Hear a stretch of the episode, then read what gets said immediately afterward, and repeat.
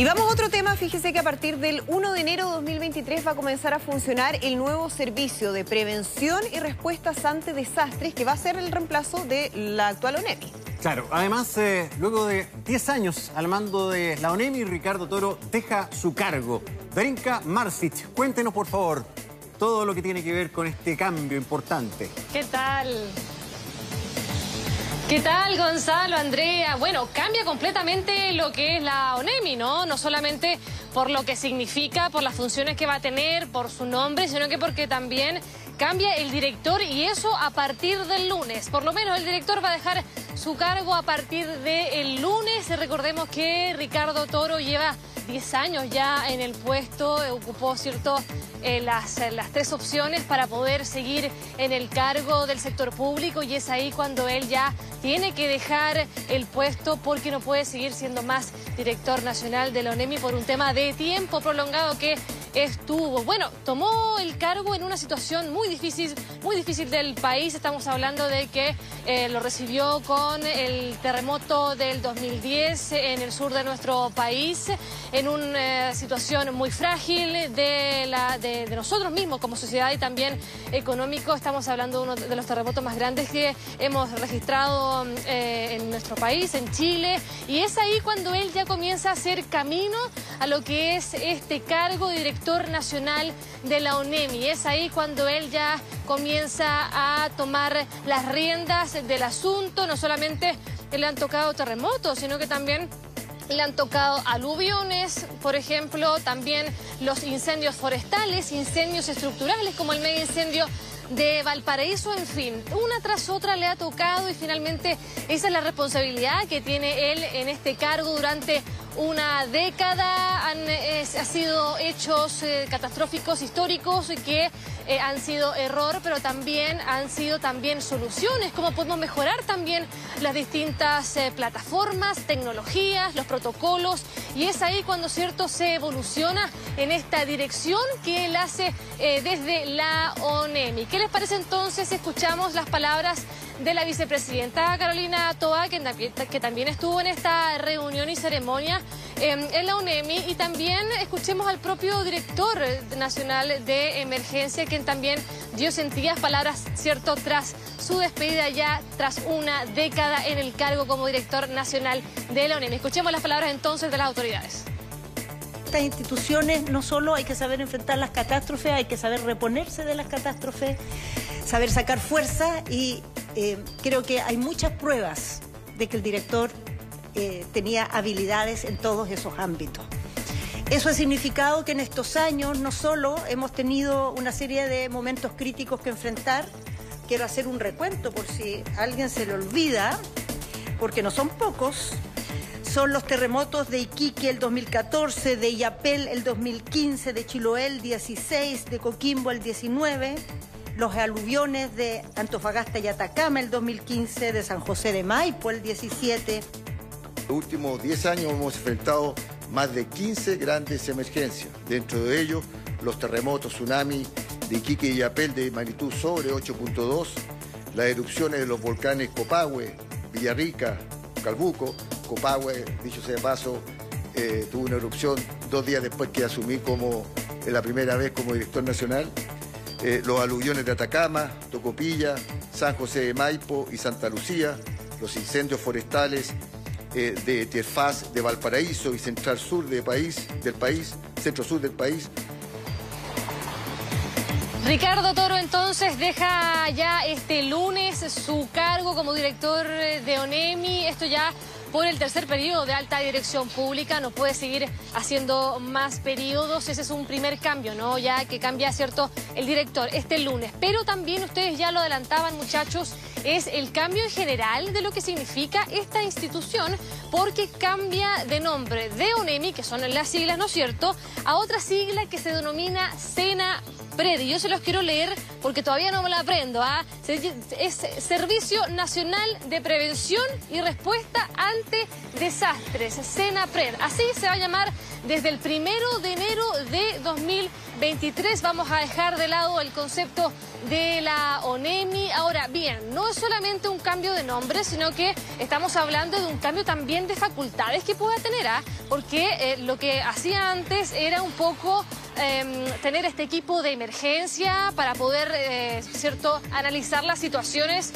eh, distintas situaciones de catástrofe que pueden haber a nivel nacional y de ahí se hacía una sugerencia, se hacía un llamado, pero nunca más allá de eso. Ese era un rol que ellos tenían y que era importantísimo por lo demás. Pero ahora se le suma, ¿cierto?, que dada esta ley, se le suma una facultad que ellos pueden tomar la decisión. Ellos pueden quizás, por ejemplo, prohibir que, por dar un ejemplo, que las personas suban al cajón del Maipo por eh, pronóstico de lluvia y pronóstico también de posible aluvión. Entonces finalmente se dan ciertas facultades que antes no tenían. Tiene un rol muchísimo más protagónico que el que tenían antes también está el de planificar y dirigir y supervisar para, para reducir el riesgo de desastre. Hay una ampliación, y esto es importante, hay una ampliación de trabajadores de dotación. Se, se sumaron 60 trabajadores más eh, que trabajan, ¿no es cierto?, valga la redundancia,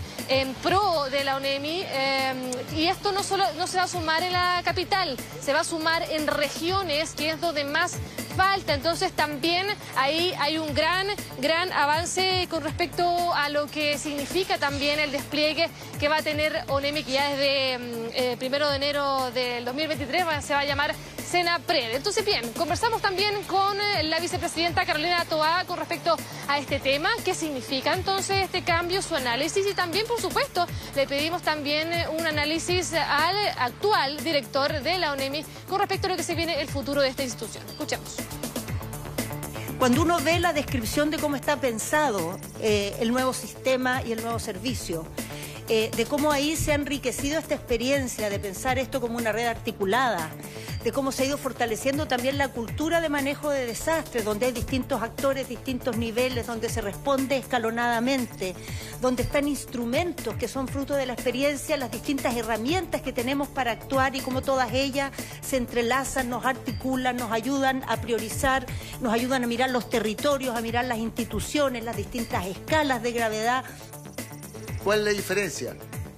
Eh, el, sistema reconoce, el servicio reconoce todos los avances eh, que ha tenido el sistema y, la UNEMI hasta este momento, lo refuerza, lo estandariza, le da más atribuciones. Por ejemplo, la UNEMI eh, en este nuevo sistema solamente asesoraba y coordinaba, ahora también le dan todo el ciclo de la gestión que es planificar, dirigir y lo más importante, supervisar que se cumplan todo lo que establece la ley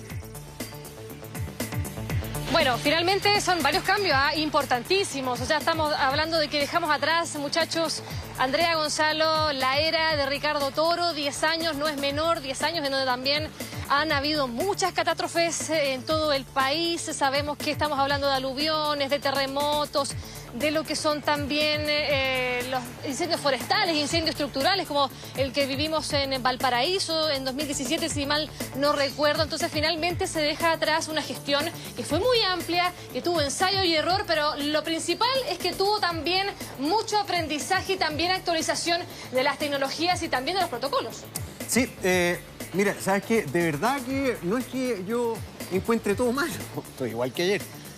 En serio, y, no es que antes no decía nada y ahora en Vega decir. No, esto lo dije también antes de De verdad, yo creo que cuando estamos hablando de una de emergencias, hay que ser lo más nítido. Perdón mi defecto como de comunicaciones, pero es en lo que trabajamos. Mm. ONEMI, ONEMI, es algo que tenemos súper internalizado, sumamente aprendido por tanto tiempo. ¿Para qué ponerle escena pred? Va a costar un mundo. O sea, le vamos a seguir diciendo Nemi. ¿Y, qué significa en la práctica esto también? Cambiar membretes, cambiar chaquetas, eh, eh, cambiar los timbres, cambiar toda la cosa. Creo que en el nombre que puede parecer una perogrullada, eh, creo que ahí hay algo que podría mejorarse. Siempre, siempre es momento para regular con algunas cosas. Sí, yo creo que la Oficina Nacional de Emergencia, ¿cuál es el problema? internalizado. ¿Cuál es el problema? Humilde opinión, ¿ah? Totalmente. Bueno, lo que se... Sí,